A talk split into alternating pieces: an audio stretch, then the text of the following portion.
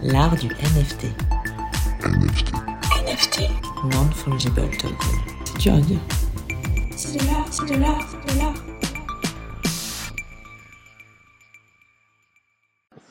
Ok, c'est parti. L'art du NFT. NFT. Non-fungible token. C'est dur à dire. C'est de l'art, c'est de l'art, c'est de l'art.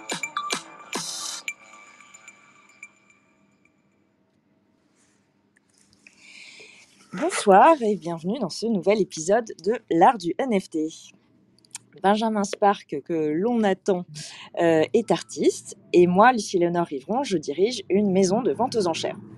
Avec Florent Turin, notre Joker Tech, nous animons chaque semaine en direct de Clubhouse une conversation autour de l'univers incroyable des NFT. Nous décryptons l'actualité du moment avec des invités de marque et explorons le potentiel infini de ces fameux actifs numériques appliqués au monde de l'art et de la culture en général. Venez participer à l'émission en direct tous les mardis à 18h ou rendez-vous sur vos plateformes de streaming préférées sous forme de podcast. Vous pouvez suivre notre actu en vous abonnant à notre compte Twitter @arduNFT et bientôt à notre newsletter. C'est parti pour l'épisode du jour. Alors ce soir, nous sommes vraiment ravis de recevoir Léo Caillard, qui est euh, sculpteur euh, d'abord sur marbre, puis euh, artiste NFT. Donc il va nous parler de tout ça. Vous pourrez intervenir en fin de room et surtout rester jusqu'à la fin. On aura des petites questions sympas. Et puis, exceptionnellement, on ne va pas commencer par la partie actualité parce qu'on a un, un tout petit souci technique. Donc, on finira par la partie actualité. Euh, donc, je vais euh, eh bien, euh, commencer toute seule, voilà, sans mon acolyte. Juste, Léo, si je peux ouais. me permettre, la semaine dernière, on avait du coup proposé, sais, on avait fait une compétition pour faire gagner Ah un oui, NFT. bien sûr. Pardon. Alors, je te laisse la parole, Florent, pour le giveaway. Les Non, mais, résultats mais giveaway. du coup, on, on va faire ça en direct, euh, comme ça, c'est c'est impartial. Si vous voulez, ben, on a deux Léo, je vais vous demander euh, à chacun de me donner un numéro entre 1 et 12. Euh, déjà, bonjour à, à toutes et à tous. Je suis ravi d'être parmi vous euh, ce soir. Merci pour l'invitation. Un numéro entre 1 et 12, euh, on va dire le, le 6. Ok, le 6. Et toi, Léo? Et euh, le 7. Ok, alors je prends la liste des gens qui avaient euh, follow, retweeté, etc. Et je vais essayer de vous dire ça rapidement. Je l'avais tout à l'heure, je viens de la perdre. Euh, tac, alors 1, 2, 3, 4, 5, 6, 7. Et 1, 2, 3, 4, 5, 6. Ça va être pour Maringo Crypto Street Art. Donc, euh, félicitations à toi. Ben, je crois que c'était dans la room d'ailleurs, c'est Oscar. Donc, euh, n'hésite pas à nous euh, contacter euh, pour, gagner, euh, ou, Hermine d'ailleurs, qui est là aussi. Peut-être qu'on peut faire les transactions directement en pair à pair sans nous. Donc, euh, ben, félicitations à, à toi, Oscar. Et voilà, je vous embête plus. Merci Florent. J'ai fait venir Benjamin sur scène. Est-ce que Benjamin, euh, Oui, voilà. ça fonctionne? Ah, mais génial. Eh bien là, on va le faire, euh, je suis ravie. On va le faire dans l'ordre. Tu nous fais la petite actu de la semaine, Oui, oui, avec grand plaisir. Oui, j'ai dû changer de téléphone. Euh, l'ac- L'actu, c'est évidemment euh, ce qui s'est passé la semaine dernière. Donc, c'était mercredi dernier. Et il y a eu un meet-up, enfin, comme on dit en français, une table ronde, euh, dans la maison de vente aux enchères qui s'appelle Fauve et que tu dois bien connaître, Lucie Léonore, puisque tu l'as fondée, tu la diriges. Et c'était un meet-up sur lequel il faut revenir parce que euh, on a parlé de choses vraiment euh, intéressantes qui concernaient le marché français. Alors, le titre était assez déjà amusant, il y avait un petit clin d'œil puisque c'était NFT, mais qui voulait dire Not the French Time. Et le sous-titre, c'était euh, Le marché de l'art français va-t-il manquer la révolution NFT Déjà, je pense que de poser la question, ça donne déjà des clés de réponse. Effectivement, le marché est extrêmement vampirisé par euh, les anglo-saxons et beaucoup les américains, les anglais, etc. C'est en train de changer. Moi, je vois beaucoup d'artistes français qui s'investissent dans les NFT. Je vois beaucoup d'initiatives françaises. Euh, il y avait d'ailleurs autour de cette table ronde euh, John Carp, qu'on connaît bien, mais il y avait aussi le MoCA, le Museum of, euh, euh, Crypto Art, et puis il y avait euh, Hermine Bourdin, l'artiste qu'on connaît bien, est- qui qu'on a reçu ici, Euh, d'autres personnalités aussi du, monde de- du NFT français. Alors on voit qu'il y a, ça bouge beaucoup, mais le cœur du problème, c'était pour la maison de vente aux enchères fauves, euh, c'était bien sûr la possibilité euh, par la loi de vendre des NFT, donc des actifs numériques, aux enchères publiques. Parce qu'alors, de manière tout à fait stupéfiante, et je l'ai appris, je, l'ignorais d'ailleurs, euh, les ventes d'objets numériques sont interdites en France. Enfin, disons que la loi ne l'interdit pas, mais la loi ne, précise rien dans, ce domaine-là. Et on voit bien que les grandes, ventes les grandes maisons de vente sont un peu coincées pour organiser euh, des ventes purement digitales. Parce qu'évidemment, euh, il y a eu des initiatives ces derniers mois, donc des maisons de vente aux enchères qui ont fait des ventes NFT, mais en fait, c'est une façon de contourner la loi. Je vous explique, c'était que les objets vendus étaient des objets physiques, donc des œuvres d'art physiques, donc des- des peintures, des sculptures, etc., adossés à un certificat d'authenticité en NFT. Mais donc, c'est une astuce, c'est pas réellement une vente NFT pure, c'est une vente traditionnelle d'art avec un certificat NFT. Donc ça, c'est une façon de contourner un peu la loi. Donc ça, effectivement, il y en a eu pas mal ces derniers temps, mais c'est pas très intéressant. L'idée des, des maisons de vente françaises, c'est évidemment de rejoindre ce qu'ont fait euh, Sotheby's et Christie's, qui ont littéralement propulsé le marché des NFT euh, sur la place publique, dans les grands médias, euh, à la télévision. Tout le monde ne parlait que de ça parce que ces grandes maisons de vente ont euh, créé un événement spectaculaire qui est la vente d'un actif numérique pur en NFT. Alors tout le monde se souvient de la vente de Beeple. C'est vraiment cet artiste euh, digital Beeple qui a vendu au mois de mars le NFT, le fameux NFT à 69 millions de dollars. Et là, ça a lancé toute, la machine, toute la locomotive était partie. Donc, cette maison de vente fauve a eu raison, et Lucie Léonore, tu as eu raison effectivement de dire, euh, ça passera, en tout cas pour la France, c'est vrai, euh, l'adoption massive, l'adoption du grand public passera par un événement en maison de vente aux enchères sur des NFT purement digitaux, donc réellement le cœur de la révolution NFT, c'est-à-dire l'art digital. Donc ça, c'était, on a pu débattre de ça. Et puis l'événement, je dirais, l'annonce qui a été faite à la fin du meet-up, c'était que Fauve allait organiser en 2022, je crois même tout début 2022, une vente aux enchères d'actifs, d'actifs numériques, donc d'œuvres d'art digitales euh, en NFT, bien sûr. Donc maintenant, tous les détails sont, à venir, mais c'était majeur, je pense, comme événement. C'était important qu'une maison de vente précise que ça devait passer par là et qu'il n'y a pas de raison que Sotheby's, qui carrément, imaginez-vous que Sotheby's maintenant a lancé son métaverse. Donc Sotheby's n'est quasiment presque plus une maison de vente, mais maintenant Sotheby's est un métaverse dans lequel on va pouvoir acheter aux enchères des œuvres d'art digital euh, en NFT. Donc il n'y a pas de raison que la France euh, ne s'inscrive pas dans ce mouvement. Et puis euh, la France va entraîner beaucoup d'autres pays européens. On sait que l'art français est extrêmement dynamique, que en termes de digitalisation, en termes de création, en termes d'informaticiens, etc. Pour la blockchain, on sait qu'il se passe beaucoup de choses en France. Donc on peut être moteur et c'est important que ça passe par, par les maisons de vente. Voilà, donc ça c'était, je voulais parler de ce qui s'est passé mercredi dernier, c'était un événement parisien. Et puis, rapidement, je voulais, parler d'un événement auquel je participe aussi. Donc, il y, a, il y a 135 artistes NFT qui ont été regroupés dans un collectif franco-coréen. Donc, je trouve l'initiative absolument géniale. L'expo s'appelle Maison de Noël. Donc, elle est à c'est une expo à la fois physique dans une galerie à Paris qui s'appelle IHAM. Euh, c'est à la fois digital dans un métaverse qui s'appelle CryptoVoxel. Et bien sûr, toutes les œuvres sont disponibles sur OpenSea. Euh, on ne rappelle pas ce qu'est OpenSea. OpenSea, c'est euh, le site web où qui est le plus célèbre, la plus célèbre place de marché NFT, où on peut retrouver toutes les œuvres. Donc 135 artistes NFT. La plupart sont coréens. Quelques-uns sont français. C'est à l'initiative d'une artiste co- franco-coréenne qui s'appelle Grida d'ailleurs qui vient souvent nous écouter euh, sur Clubhouse. Je regarde si elle est là, mais pour l'instant je vois qu'elle n'est pas là. Euh, et euh, l'initiative est euh, coréenne, mais ils ont voulu euh, faire un pont entre l'art français et l'art coréen.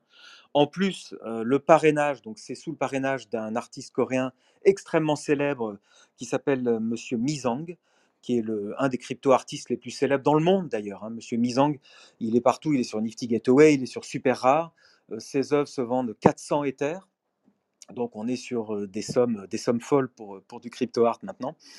Et c'est lui qui parraine cette expo. Donc je vous invite à soit physiquement vous déplacer à Paris, donc c'est ce vendredi, le 3 décembre, il y a le vernissage de cette exposition qui s'appelle Maison de Noël. Voilà, la thématique c'est Noël.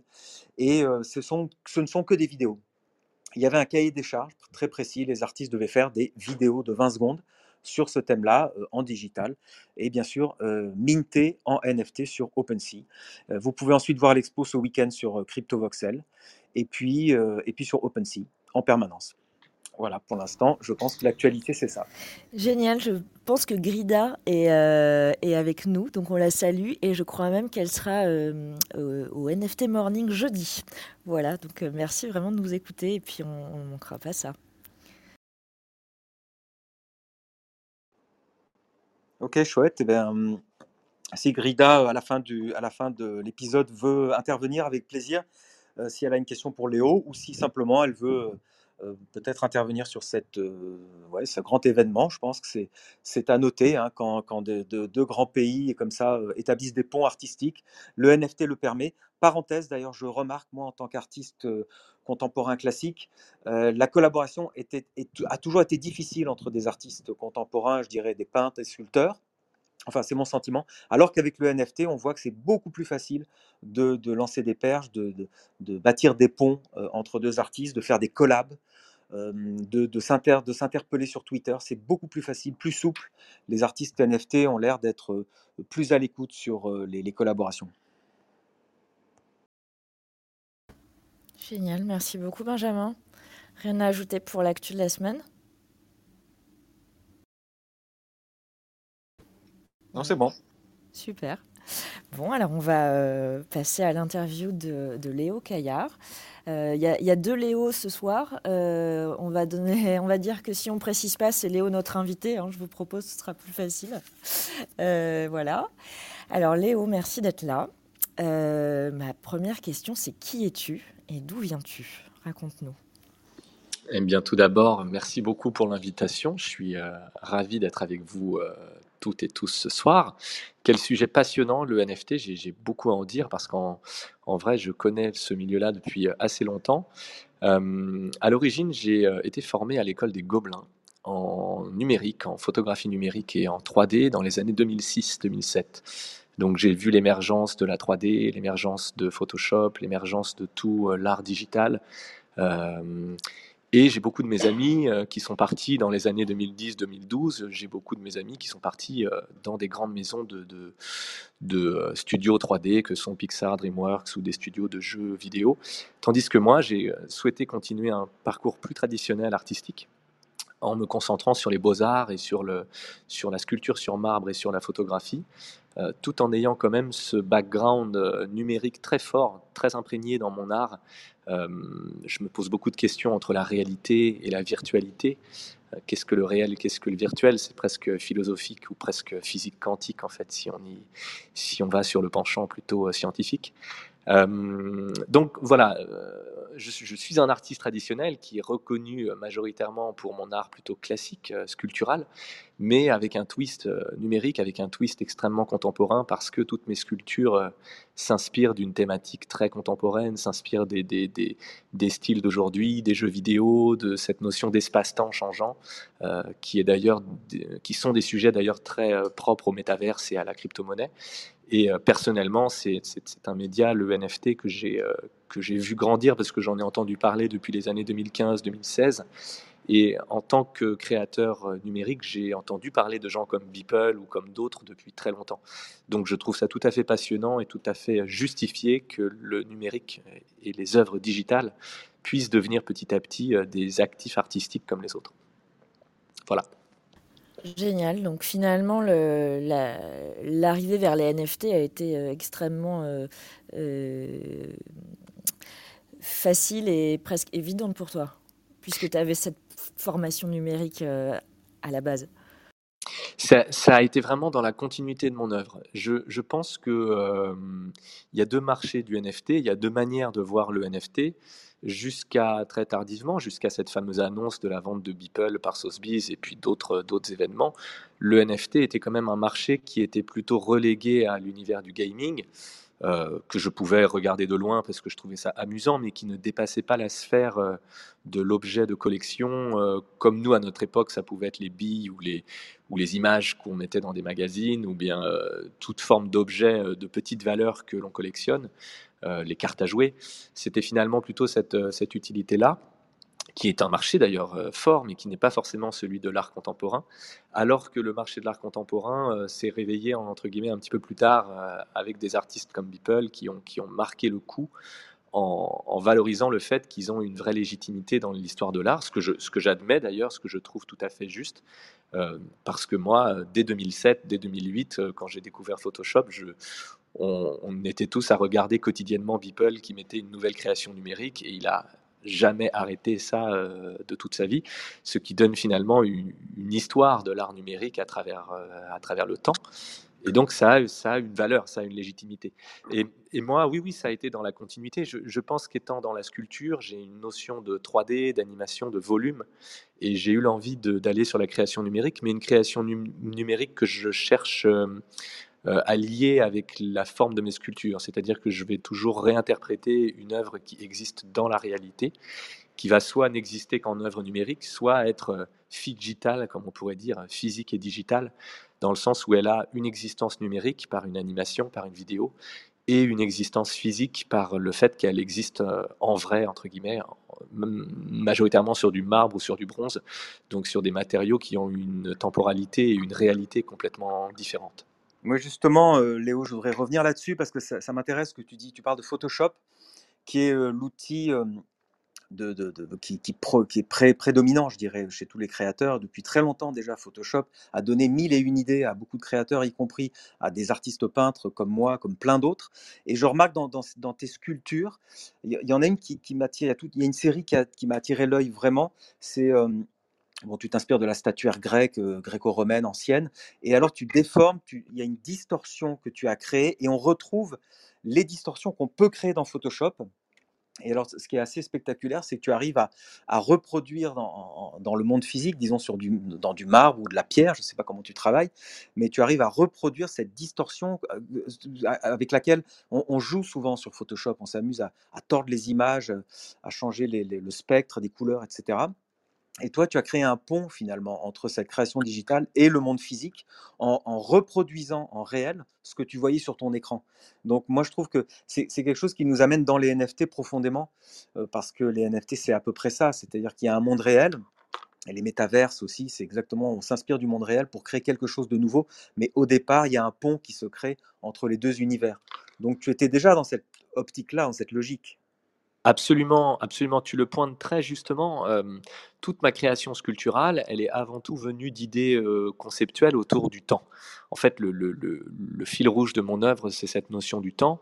Et ce jeu avec le temps, ce jeu avec les époques, qui est de réinterpréter l'ancien par rapport au présent, mais aussi par rapport au futur, il s'est toujours créé, maquetté dans ma tête via des outils numériques.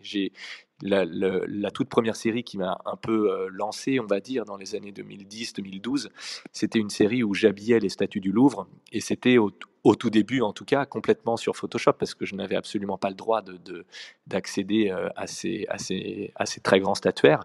Donc, je faisais des castings de gens que je photographiais, je détourais les vêtements de manière hyper réaliste pour les adapter sur les statues, et c'est finalement une série numérique qui, a été au tout début purement numérique et extrêmement virale sur Internet à une époque où le NFT n'était pas encore vraiment là.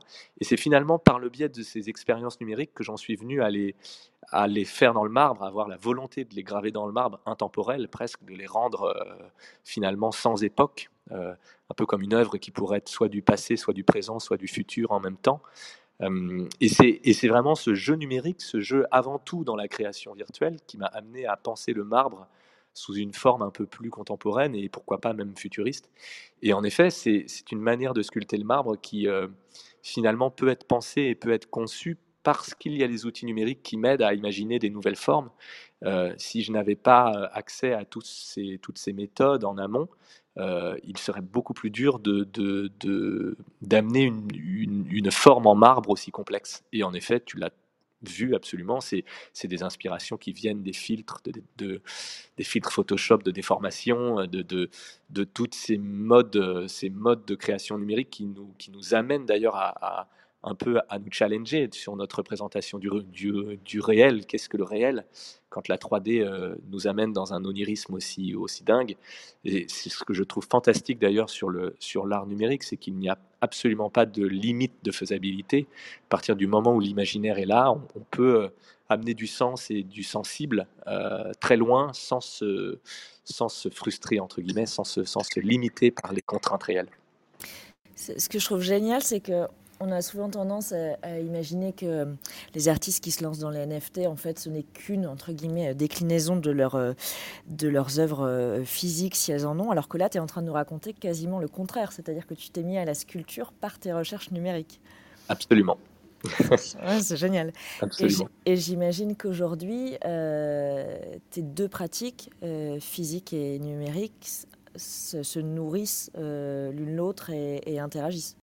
Absolument, elles se sont toujours nourries l'une l'autre. C'est juste que j'ai un très grand plaisir dernièrement à me replonger dans, dans ces expériences digitales, j'ai envie de dire, parce qu'en vrai, ça faisait pas mal d'années que je m'étais euh, extrêmement concentré sur l'aspect beaux-arts, sur le sculptural.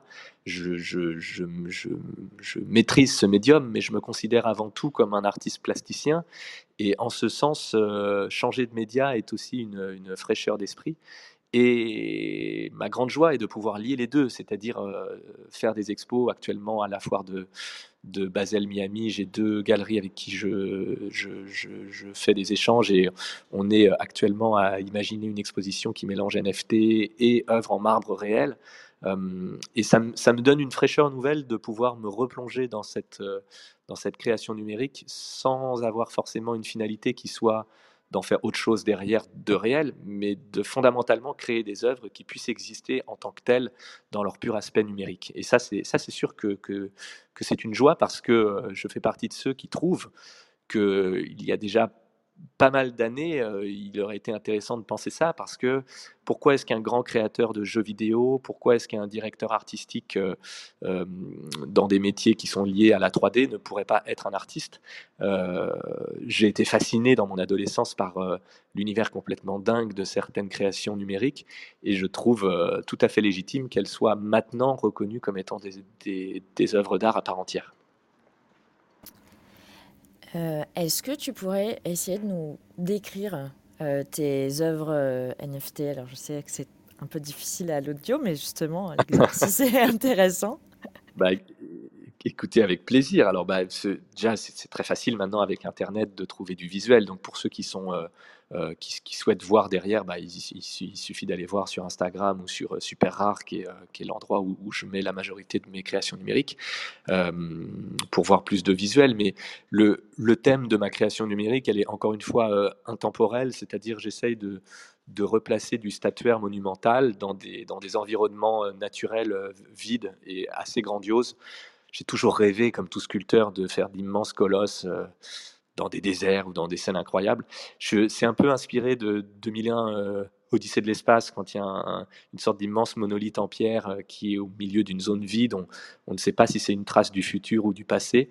Voilà, j'essaye de replacer du statuaire dans des environnements naturels qui les, qui les, qui les décrochent de leur temporalité. On, ne sait plus si on regarde une statue ancienne à notre époque ou si on regarde une statue de notre époque dans un futur lointain l'humain est aussi euh, inexistant dans mes NFT, ça pose la question qui, moi, me parle euh, en tout cas fortement, qui est de, de la durabilité et de l'intemporalité de notre civilisation.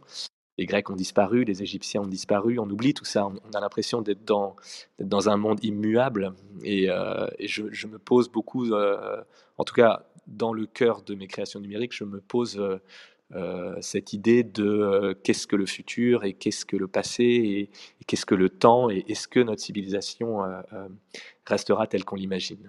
Moi j'aime bien justement ce, ce, NFT dont tu parles que j'ai vu sur Super Rare. Et je trouve qu'il est très cinématographique, c'est-à-dire que tu fais tourner l'œil de la caméra, c'est une vidéo qui doit faire une vingtaine de secondes où il y a justement cette sculpture déformée, une sculpture très grecque avec en, marbre blanc, mais tout ça est en digital, dans une espèce de grand canyon un peu surréaliste à la Salvador Dali. Euh, J'aime beaucoup déjà le setup. Et alors la caméra tourne lentement autour de, de, la sculpture, et en fait elle fait une sorte de va-et-vient. Et je me dis, après il y a même un close-up à un moment donné, et je me dis, il y a une réflexion de cinéaste. Quoi. Il, y a, une réflexion sur le travelling, il y a une réflexion sur le point de vue. Euh, ma question, c'est est-ce que tu travailles avec des, spécialistes de ça? Est-ce que tu travailles avec des gens qui ont bossé dans le cinéma? Ou est-ce que ça te vient? Est-ce que c'est toi qui, qui, produit euh, cet effet euh, seul? Comment, comment tu travailles en fait là-dessus? Bah, c'est une question très intéressante et tu, dénotes euh, euh, certains sujets qui, qui me sont, euh, qui me sont très chers en tout cas. Alors, j'ai démarré dans la photo tout simplement parce que j'ai été passionné par l'espace-temps et l'espace-temps, c'est la photographie. Un cadre, un, espace et un temps, le, fait de déclencher, d'arracher un, morceau du temps à l'histoire qui s'écoule. Mais juste avant de faire de la photo, je m'étais essayé comme ça, avant d'être pris à l'école des Gobelins. Je m'étais essayé vers la vingtaine à une année d'école cinéma et c'est finalement la, photo qui a euh, complètement emporté mon, mon, mon envie, mon désir. Et dans cette année d'école cinéma, qui était l'école 3IS, c'était passionnant parce que j'avais eu beaucoup de cours d'histoire du cinéma et beaucoup de cours sur la narration. Euh, la narration dans l'image et le sens d'un travelling, le sens de faire un mouvement de gauche à droite, le sens d'un cadrage, un plan large par rapport à un plan serré. Et c'est vrai que je pense que dans le NFT, ce qui va, euh, ce qui va définir, je trouve, euh, une plus-value, en tout cas quelque chose qui sera de l'ordre d'une narration, c'est cette faculté de pouvoir faire parler les images et donner du sens à un cadrage et à un, et à un, mouvement. Donc c'est vrai que c'est des choses qui me sont très, très chères et sur lesquelles je passe beaucoup de temps à, à réfléchir, même si ça paraît tout simple, ça, ça n'est qu'un seul mouvement, mais c'est finalement euh, un mouvement que j'ai pris le temps de réfléchir en termes de placement. Euh, voilà, je ne vais pas citer tout plein de références cinématographiques, mais, mais c'est vrai qu'en histoire du cinéma, quand j'ai vu des, des, des, films avec des plans séquences comme Orson Welles ou, ou des choses comme ça, c'est des choses qui m'ont beaucoup marqué sur la, la, force de la narration par l'image. Et j'essaye de, j'essaye de mettre ça euh, dans mes créations numériques. Ah voilà, on y vient. Orson Welles, effectivement, on a les mêmes références. C'est aussi un des, un des, grands cinéastes, ou Stanley Kubrick, etc. Mais parce qu'effectivement, comme toi, je pense comme beaucoup d'artistes, on s'intéresse à d'autres formes d'art. Et, le cinéma, et donc le NFT, l'art digital, nous, permet à nous, artistes visuels, on va dire, d'intégrer d'autres dimensions à l'art, par exemple la musique aussi. J'ai vu qu'il y avait beaucoup d'artistes maintenant qui, mettaient de la musique dans, les, dans les, séquences. Est-ce que c'est quelque chose, tu réfléchis aussi à ça, toi, de ton côté, pour tes séquences? Alors, c'est très amusant comme question parce que je, moi, mon background familial, je viens, je viens d'une famille où créativement, artistiquement parlant, en tout cas, on est plutôt des musiciens.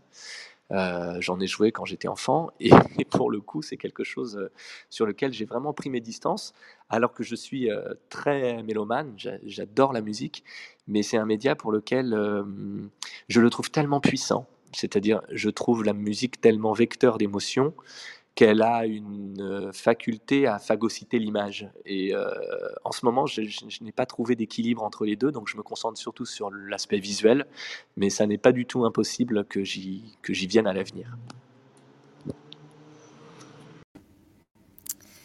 Super, merci Léo. Euh, moi, je voudrais aborder un tout autre sujet qui, nous intéresse, euh, Benjamin et moi. C'est euh, ton rapport avec tes galeries. C'est-à-dire, est-ce que tes galeries représentent tes sculptures en marbre Est-ce qu'elles se sont intéressées à ta création numérique? Est-ce que c'est des galeries différentes qui t'accompagnent? Enfin, comment ça se passe? Est-ce que donc tu es sur Super Rare, qui est une super plateforme de, vente de NFT très curatée, etc. Donc voilà, moi ça m'intéresse de savoir euh, euh, comment tu, diffuses et commercialises tes œuvres dans, tous ces microcosmes.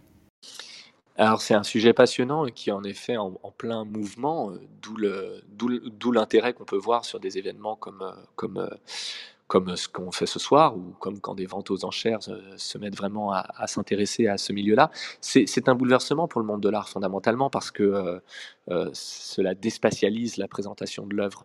Je pense pas qu'il y ait à créer une une dialectique qui soit en opposition entre le monde des galeries et le monde des plateformes de vente sur Internet. C'est juste qu'il faut bien compartimenter les choses. Euh, moi, j'ai décidé de déposer certains de mes NFT uniques, des créations qui m'ont mis énormément de temps à, faire, en exclusivité avec certaines galeries euh, pour les montrer sur un Basel ou à différents endroits ou sur une exposition ou sur des choses comme ça. Mais le tout est de bien être euh, réglo. C'est comme dans tout, en fait. Il faut, il faut choisir et il faut plutôt euh, privilégier la qualité à la quantité. À partir du moment où on est un créateur numérique qui se comporte en artiste, c'est-à-dire qui, cherche vraiment à, créer du contenu euh, euh, qui ait du sens et qui ait une, unité de diffusion. Euh, je ne pense pas que ce soit en opposition, je pense au contraire que ça peut être un, ajout d'un nouveau média et d'un nouveau marché tout à fait fascinant pour le monde de l'art parce que il y a toute une éducation à faire. Il y a, beaucoup de collectionneurs de NFT qui sont des, grands collectionneurs, j'ai envie, de dire, de par leurs moyens et de par leur, euh, nombre d'œuvres acquises, qui n'ont pas encore forcément euh, de pied dans l'art réel et qui, n'attendent que ça, qui n'attendent que d'être euh, amenés aussi à peut-être être, euh, être intéressés par d'autres types d'œuvres. Donc ça peut être des ponts tout à fait intéressants entre deux marchés qui étaient jusqu'à maintenant euh, distanciés et qui sont en train de se rapprocher et qui vont même, je pense d'ailleurs, fusionner. Et je suis ravi de voir l'intérêt grandissant, en tout cas, de mes galeries entre guillemets traditionnelles, mais il n'y a, rien de traditionnel ou pas traditionnel. Je pense que tout le monde a besoin d'abord d'y comprendre quelque chose. Pour beaucoup de gens, c'est normal, ça met du temps, c'est un changement euh, d'état euh, de la notion de propriété, d'objet. Euh, et, ça va venir naturellement, et je, ne cherche pas à faire d'opposition. Il, n'y a pas d'opposition, je pense, parce que euh, une plateforme comme Super Rare ou un lieu comme OpenSea ne pourra jamais entièrement remplacer la force d'une sélection, d'une curation par une maison de vente, par une galerie. Ce sont deux aspects qui sont complémentaires plutôt qu'opposés. On est parfaitement d'accord, je crois.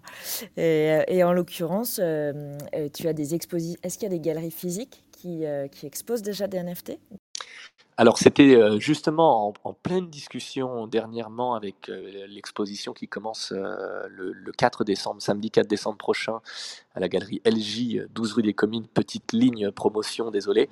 Ah tu fais bien, au contraire. Je t'aurais posé la question sinon.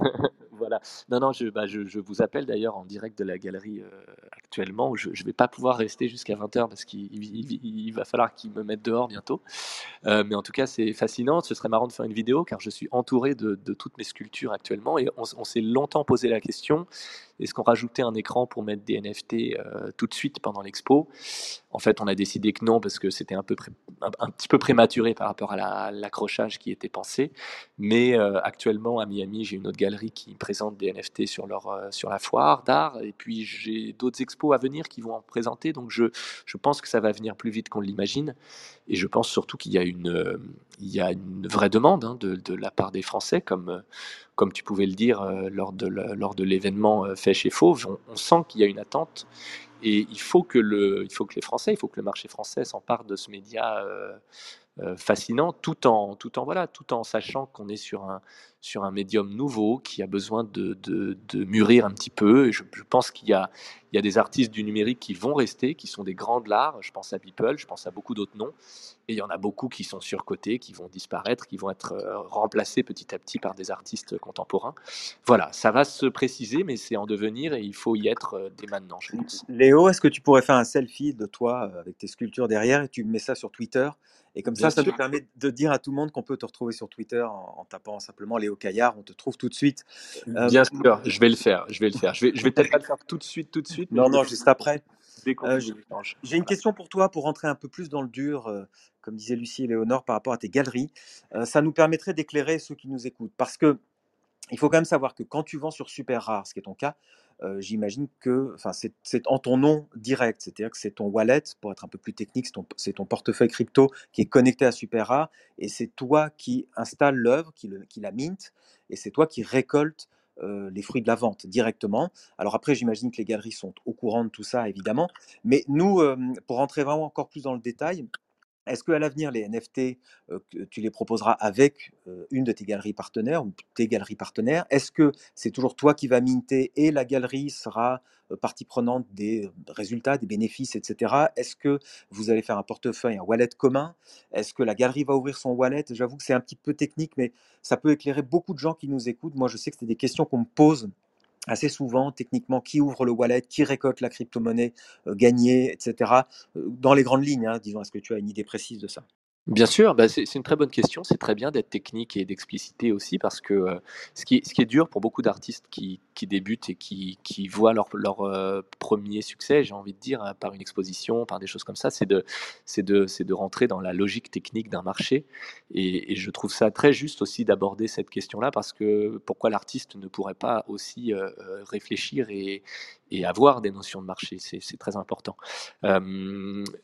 Toutes les formules existent actuellement. Par exemple, à Miami, la galerie qui monte trois de mes NFT uniques sur leur stand, c'était euh, nécessaire pour eux qu'ils les minent sur leur OpenSea pour que leurs collectionneurs aillent sur l'OpenSea de leur galerie et qu'il n'ait pas, euh, n'ait pas de possibilité de faire un achat direct auprès de l'artiste. Et l'artiste, c'est tout à fait normal, qui pourrait donc euh, ne pas rétribuer la, la galerie ou ne pas être en dehors du de l'accord de vente qui a été euh, fait.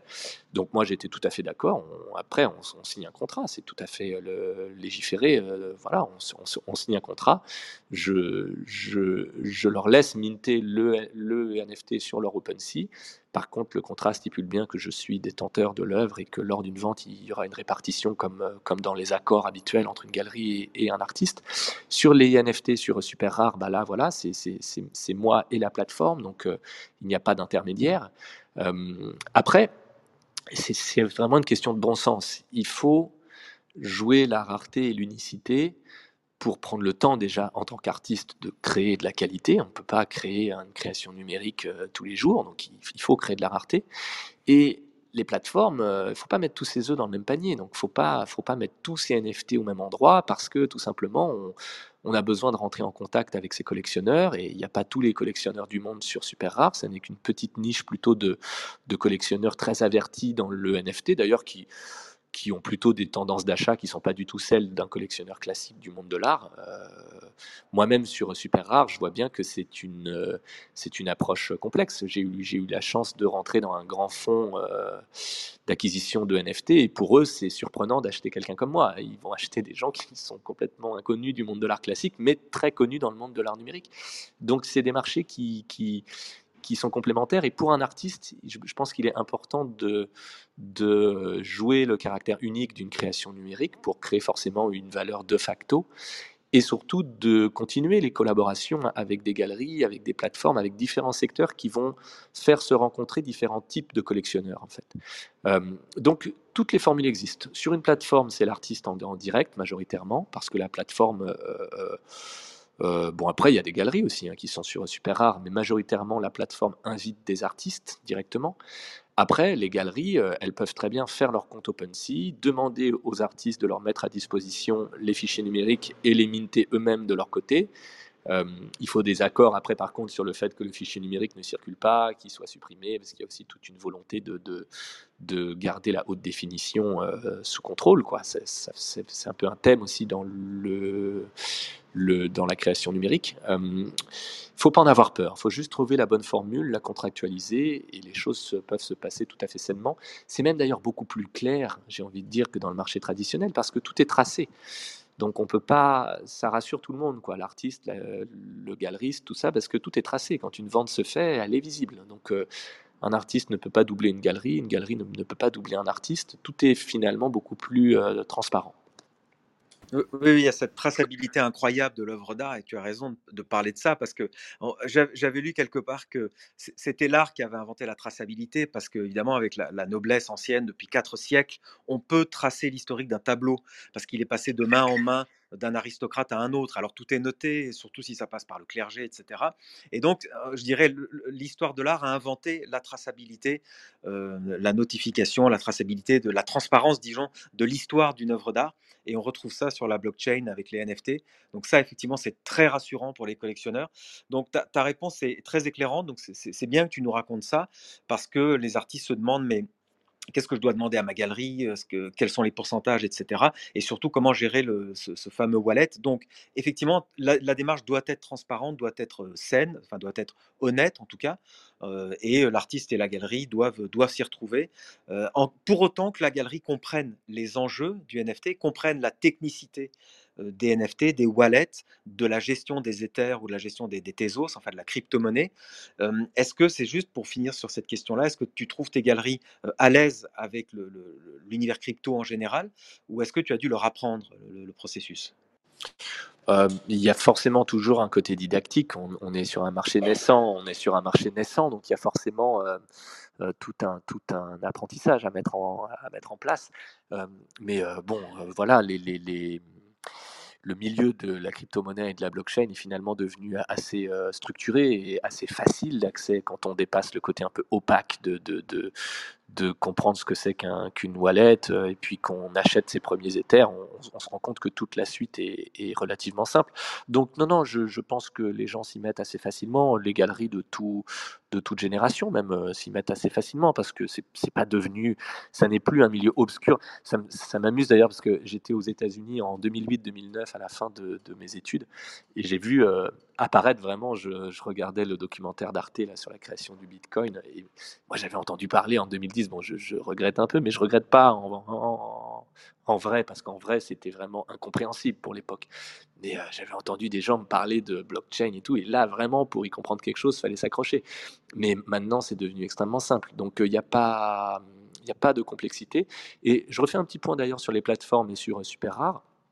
Ça ne m'empêche pas, par exemple, une création que je mine sur Super Rare, ça m'empêche pas pour autant d'en parler à mon galeriste ou à des partenaires et, à, faire un contrat avec eux sur le fait que si je le vends sur Super Rare par un collectionneur qui m'est ramené par eux, qu'il y ait une rétribution. Donc euh, tout est question d'accord humain en fait. Et il n'y a pas tant de complexité maintenant que, la, technologie est à jour, j'ai envie de dire, et que y a un marché qui est en train de se créer. À partir de là, il n'y a que des accords humains, il n'y a que du contractuel tout à fait usuel qui qui doit se mettre en place par contre.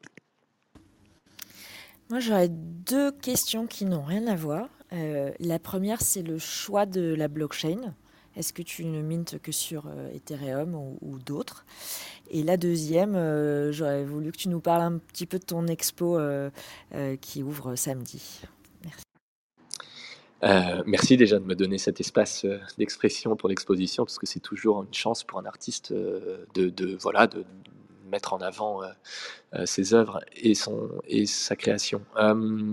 alors, moi, je reste que sur Ethereum pour le, pour le Mint. Pourquoi? Parce qu'en vrai, au jour d'aujourd'hui, Ethereum, déjà, c'est le leader, donc c'est le plus transverse, c'est-à-dire qu'un NFT qui est sur Ethereum va être très facilement transférable d'un wallet à l'autre, va être très facilement transférable sur OpenSea ou sur des choses comme ça, parce que toutes les plateformes sont globalement construites sur le, sur langage Ethereum.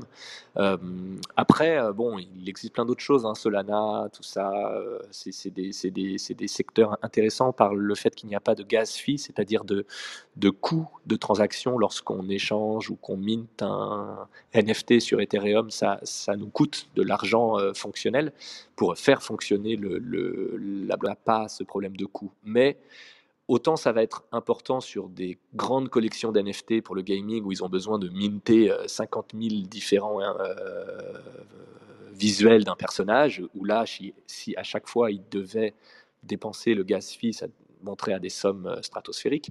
Mais dans notre cas, dans l'art et dans des créations donc limitées à haute valeur, le gas fee devient gérable. Et le principe d'Ethereum, la praticité d'Ethereum et la sécurité d'Ethereum fait que je pense que pour le milieu de l'art, minter sur Ethereum, au jour d'aujourd'hui en tout cas, est le plus évident. Après, on est sur un, sur un milieu qui change vite, qui, euh, qui bouge vite. C'est pas dit qu'une qu'une autre euh, blockchain arrive un peu plus solide et que d'ici quelques années ça change. Mais pour l'instant, je, je pense qu'Ethereum est leader et restera leader encore un certain temps. Euh, et pour mon exposition, eh ben, écoutez, c'est avec grand plaisir que j'ouvre cette exposition solo à, la galerie euh, LJ, qui est aux 12 rue des Comines.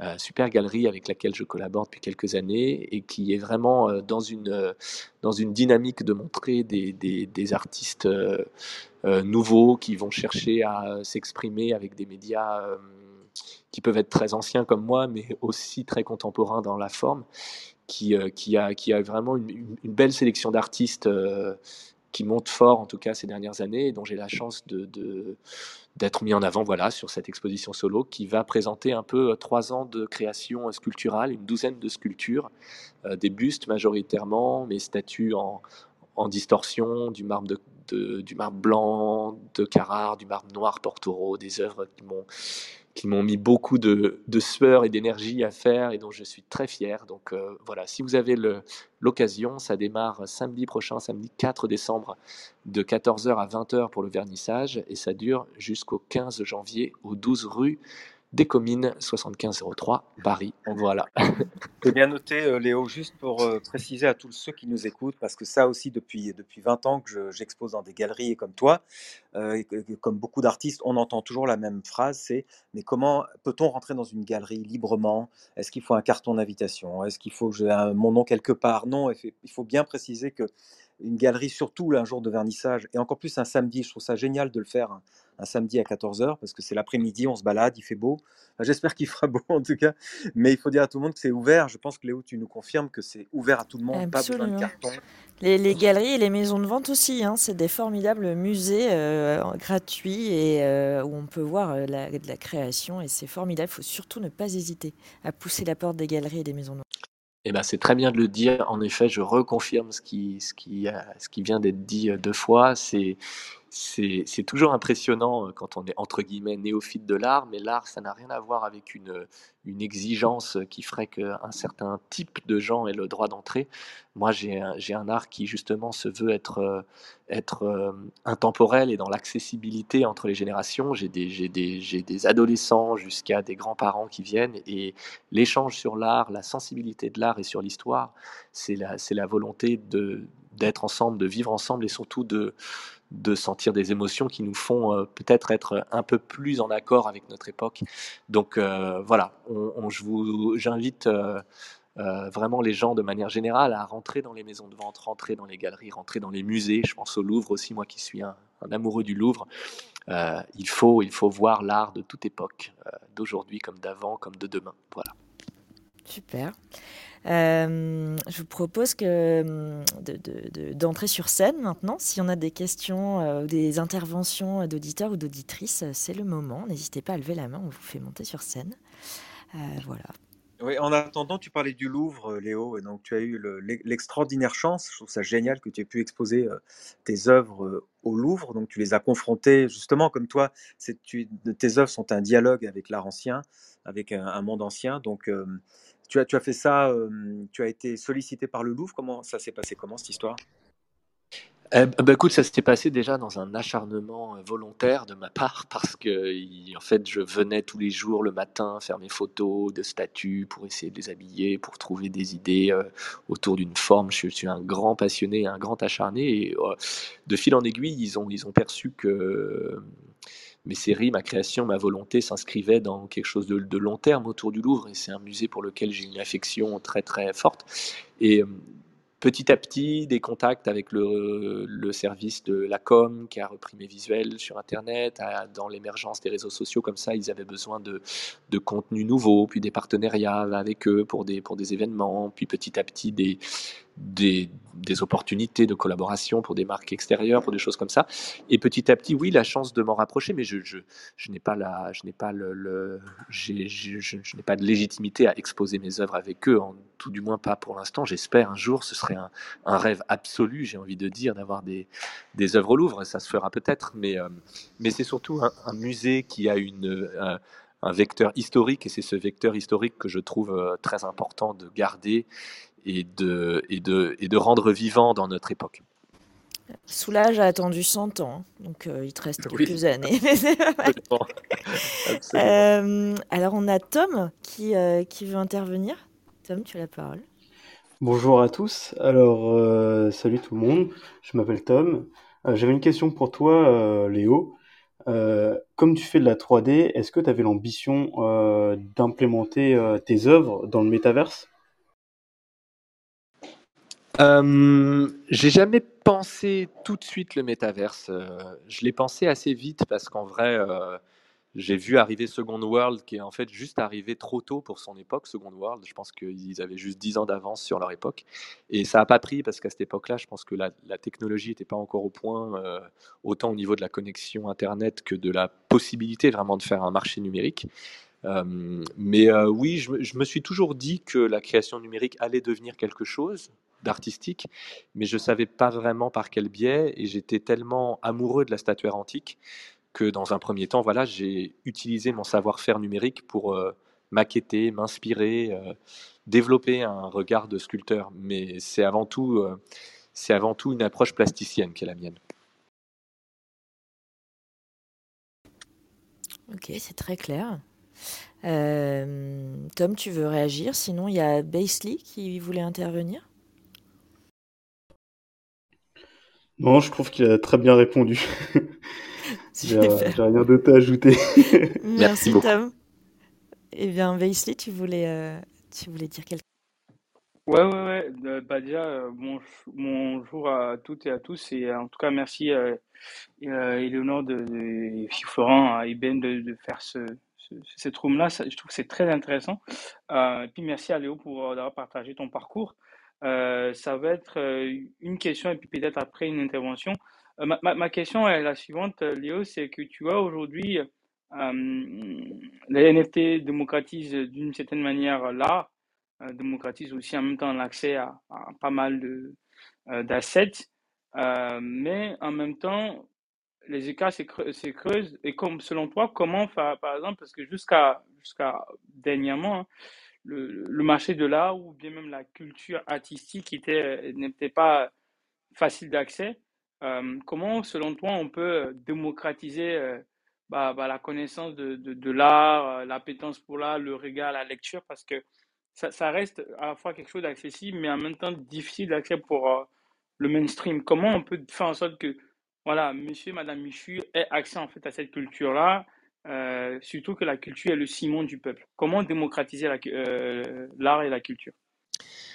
Bah écoute, c'est une vaste question et c'est une question euh, sur laquelle je te rejoins totalement. La culture est le ciment du peuple et si notre époque est si distancée entre les communautés, entre les gens, entre les générations, entre les sociétés, c'est une fracture économique bien sûr d'un côté parce qu'il y a des tensions qui sont de plus en plus fortes, qui s'appliquent d'ailleurs au milieu de la crypto et sur lesquelles il faut, il faut lutter. Euh, et c'est aussi des tensions de, de manque de beau, le beau dans son sens altruiste. Le beau, c'est la même racine euh, grecque que bon, bonté, bonheur, beau, tout ça, c'est la même base. C'est le beau passe par la bonté qui donne du bonheur, c'est-à-dire de, l'émotion pure et, j'ai envie de dire gratuite. C'est là où il y a tout un, tout un paradoxe presque avec la notion de marché et, et qui est, euh, qui est là. On peut dire ce qu'on veut, c'est là. L'art est aussi une, une gratuité. Et c'est en, en ce sens, pour essayer de répondre à ta question, j'ai envie de dire, euh, c'est en ce sens où le NFT a cette force incroyable qui est comme il est majoritairement diffusé via les réseaux sociaux et aussi visible gratuitement, c'est-à-dire qu'on peut ne pas détenir un NFT mais pour autant l'apprécier en allant le voir sur Twitter, sur Super Rare, sur des réseaux sociaux. Il faut, il faut cultiver ça, il faut pousser les médias nationaux à en parler, il faut pousser les gens, euh, même s'ils sont trop âgés ou qui sont pas dans ce monde-là, à se balader sur Twitter, sur des comptes intéressants bien sûr. hein. C'est-à-dire l'outil réseau social doit rester un outil maîtrisé. C'est comme, c'est comme à l'émergence du feu ou à l'émergence de l'âge de fer. À chaque grande révolution technologique, il y a eu une baisse démographique dans le monde. À l'invention de l'âge de fer, il y a eu toutes les guerres entre les, entre les différentes sociétés. À, à l'invention du feu, il y a eu plein de villages qui ont brûlé. C'est à l'ère d'Internet, on n'a pas encore bien compris l'outil Internet et l'outil digital, je trouve. On est juste maintenant en train d'en faire de l'art et des choses intéressantes. Mais j'ai envie de dire, ça m'étonne que Kim Kardashian ait six fois plus d'abonnés sur Instagram que le Louvre. Mais, mais ça va changer tout ça. C'est-à-dire, c'est c'est juste que l'outil Internet et numérique est trop jeune pour créer une diffusion saine de la culture et de l'art numérique. Mais ça va se développer et j'ai envie de dire, tout à chacun, on a à le faire en partageant les choses qu'on trouve belles, les choses qu'on trouve euh, intéressantes, touchantes. Il faut être actif sur les réseaux sociaux, mais pas juste actif pour avoir plus de followers, être actif pour donner du bonheur en fait. Et ça passe par là, je pense. Euh, Ouais, c'est un, très beau sujet, euh, Léo, tu en parles effectivement très bien. Et moi, j'aimerais préciser que je suis des artistes sur Twitter pour, pour qui les NFT ont changé littéralement toute leur vie, c'est-à-dire à la fois de la gratification artistique, donc ils se sont mis à créer beaucoup plus d'œuvres, ils se sont mis à avoir une vraie communauté qui les a encouragés en disant ce que tu fais c'est génial, et ils se sont mis à vendre évidemment, donc ils ont un contact avec le marché de l'art, et ils se sont mis euh, donc à produire des collections, euh, de, des œuvres différentes, ils ont, ils ont évolué, je les suis depuis un an, et le NFT a effectivement changé, à la fois l'art digital a changé le- leur pratique, et le NFT a changé l'aspect économique de l'art. Donc ils ont pu en vivre, ils ont pu envoyer leurs enfants dans des, dans des grandes écoles, etc. C'est absolument incroyable ce qui se passe.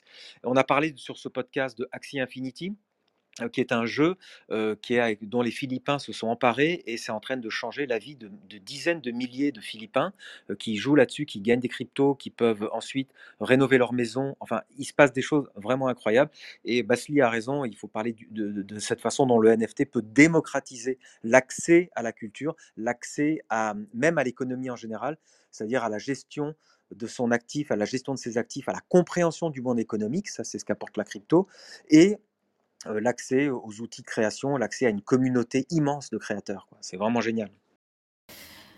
Ouais, et puis quelque part, euh, comme on a dit tout à l'heure, il faut pas hésiter à pousser la porte des galeries et pousser la porte des, maisons de vente pour voir du beau. Il faut pas hésiter à suivre des comptes euh, pour, euh, avoir du beau, y compris sur son téléphone et sur son ordinateur. En tout cas, moi, je retiens la punchline de Léo. Le beau donne de la bonté qui donne du bonheur. Crois qu'on peut retenir ça pour ce soir. Euh, je vous propose de... euh, de finir par quelques questions comme on est euh, bah, il est déjà presque 19h et que Léo va se retrouver dehors viré par sa galeriste. Euh, Alors, nous, on a- ju- et juste, nous, on a il n'y a, pas, a de souci. hein. Je suis dehors, ça y est. mais J'ai j'ai Ah oui. un petit cou- oui, oui, alors elle m'a fait un petit coucou en me disant qu'elle y aille. Mais ne vous inquiétez pas, je suis dans une rue très calme du euh, 10e, dans un petit coin euh, sympa. Donc, euh, je pense pouvoir continuer. Alors, je vais te poser quelques questions. Tu, tu réponds aux débeautés. euh, voilà. Euh, Peux-tu, Léo, nous citer un ou une artiste qui t'inspire, crypto ou pas?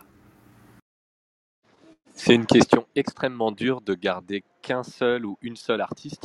Comme on est sur le thème NFT, je pense que je vais quand même parler NFT. Euh, je dirais, oh là là, c'est compliqué. Je dirais, euh, ah, il y en a tellement que j'ai vu dernièrement de très intéressants. Euh, je dirais Grassetti, Grassetti, G-R-A-2-S-E-2-T-I. Grassetti, qui est un très grand directeur artistique de jeux vidéo, qui a euh, travaillé sur, sur les premiers Dunes, qui a travaillé sur plein, de, plein de jeux assez incroyables dans toute l'histoire du numérique et qui est très coté sur Super Rare, bien sûr, mais qui fait des, des créations sculpturales un peu flottantes. Donc, euh, forcément, ça m'inspire. Génial. Euh, quel est le premier NFT que tu as collectionné? Parce que je pars du principe que très souvent, euh, les artistes sont aussi collectionneurs. Alors, c'est intéressant. J'ai rencontré tous les, tous les rédacteurs du blog Cryptonomiste, euh, qui m'ont d'ailleurs fait un, fait un bel article sur mon, sur mon travail et sur l'évolution de, de- de mes œuvres en numérique. Euh, et ils ont lancé un concept que je trouve fascinant, qui est un magazine, un magazine qui parle du NFT, qui ne parle que du NFT et de la création. Euh, et ce magazine n'est accessible que sous forme d'NFT en, en édition limitée. Et donc, pour pouvoir le lire, il faut se le repasser de main en main, se le, se le revendre. Donc. Et donc, euh, le premier NFT que j'ai collectionné, c'est le numéro 1 de ce magazine, dont la couverture est faite par euh, Akatao, qui est un très grand artiste NFT que j'adore aussi. Un duo d'artistes allemands d'ailleurs, un couple. Italien, je crois. Euh, italien, ah oui, pardon, excusez-moi, italien. Et un duo, voilà, fantastique. Et donc, c'est ce NFT qui s'appelle The NFT Magazine, et qui est le numéro 1 de ce magazine. Génial. Euh, le NFT que tu n'as pas réussi à avoir Ouh là là, il y en a, il y en a un certain nombre. C'est le, c'est le principe du, du NFT, c'est justement de, de, d'aussi de ne pas forcément avoir accès à, à l'original parce qu'il faut de la rareté, c'est ce qui crée la, c'est ce qui crée la valeur, mais aussi le, le, le, le sensible presque. C'est justement parce qu'on ne l'a pas que ça devient aussi sensible. Euh, il y en a tellement. C'est, dur à dire. euh, c'est dur à dire. Je pense que j'avais vu passer un truc que je trouvais assez drôle, qui est vraiment, pour le coup, c'est une série, euh, une série très, euh, très conceptuelle qui s'appelle Art Blocks, qui, qui, est très, qui est très en force actuellement dans le monde des NFT. C'est de l'intelligence numérique liée à des artistes. C'est des artistes peintres abstraits qui se lient avec des intelligences artificielles pour imaginer des, peintures abstraites. Et il y en avait une euh, que je trouvais absolument fantastique. Et euh, je, pense que j'aurais dû y aller parce que je, vois qu'elle est très demandée maintenant. Et euh, c'était déjà un peu haut. Je débutais dans le monde des NFT. Je trouvais ça surprenant de pouvoir mettre 0,5 Ether ou 0,3 Ether dans une œuvre numérique. Et en vrai, ça les valait totalement. Donc j'aurais dû y aller. Je vois très bien. Alors, les deux dernières questions. Le NFT que tu attends avec impatience. Alors, le NFT que j'attends avec impatience. Bon, alors là, c'est pareil, il y en a, beaucoup. Euh, J'adore toujours sur euh, Super Rare, il y en a, il y en a, il y en a deux, trois que j'attends avec impatience comme ça. Euh, ah, c'est compliqué, toujours pareil, parce que j'ai tellement, j'en ai vu tellement dernièrement que c'est que c'est un peu dur de, de me fixer sur, euh, sur un seul. Laissez-moi réfléchir deux secondes. Bah, j'ai envie de dire, j'ai envie de dire le prochain drop de Slim Sunday. Alors, il est complètement délirant, lui. C'est un jeune américain, je crois, qui fait du collage à la Rauschenberg avec des trucs entre des images un peu choc de magazines et puis des trucs de l'art. euh. Et c'est toujours assez perturbant, assez troublant. Il est très montant actuellement. Et j'avoue que son dernier drop sur Nifty Gateway avec une Mona Lisa euh, dans une situation plutôt euh, complètement Jones euh, avec de la weed et tout, c'était complètement délirant. J'ai trouvé ça d'une audace sans nom, un peu kitsch, mais en même temps génial parce qu'il fallait le faire. Et j'attends de voir ce qui va nous sortir la prochaine fois. Voilà. Génial. Et la dernière question, l'invité que tu aimerais écouter dans ce podcast. Euh, ah, pareil, il y en a, y en a beaucoup. Euh, J'aimerais bien euh, savoir qui est derrière Xcopy, qui est Ah ouais, autre artiste. rien que ça, euh, ouais.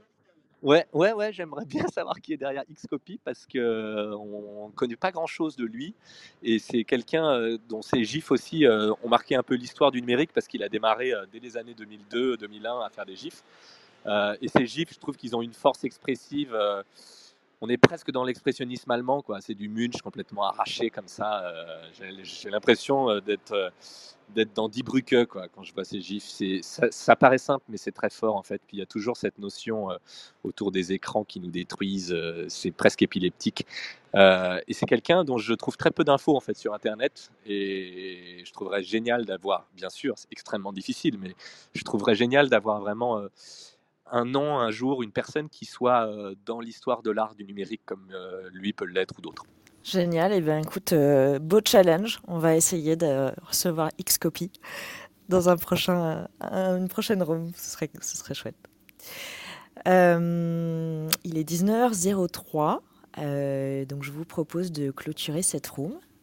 sauf s'il y a des interventions encore. Mais sinon, propose de clôturer. Tu as raison, on fait toujours euh, une heure pile pour donner envie surtout aux gens de nous retrouver mardi prochain à 18h pour le prochain épisode de l'art du NFT. Donc on va clôturer effectivement. Eh bien, merci beaucoup, Léo.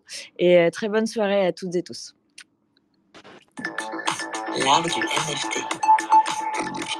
NFT. Non-fungible token. Tu as dit. C'est de l'art, c'est de l'art, c'est de l'art.